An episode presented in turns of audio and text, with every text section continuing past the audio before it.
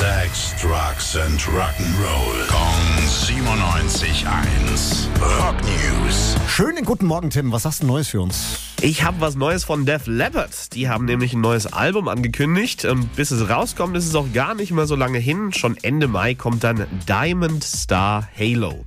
Diamond Star Halo.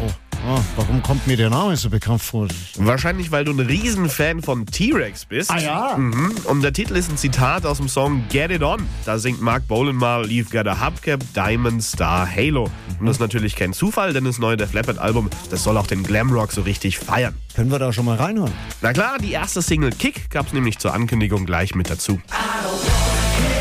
Haha! Ja, Mann, oh Mann, ist das geil.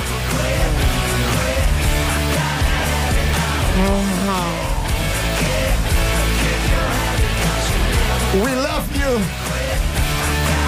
Ja, mega, mega, mega geil. Da freue ich mich schon riesig aufs restliche Album. Dankeschön, Tim. Rock News. Sex, Drugs and Rock'n'Roll. Kong 97.1. Frankens Classic Rocksender.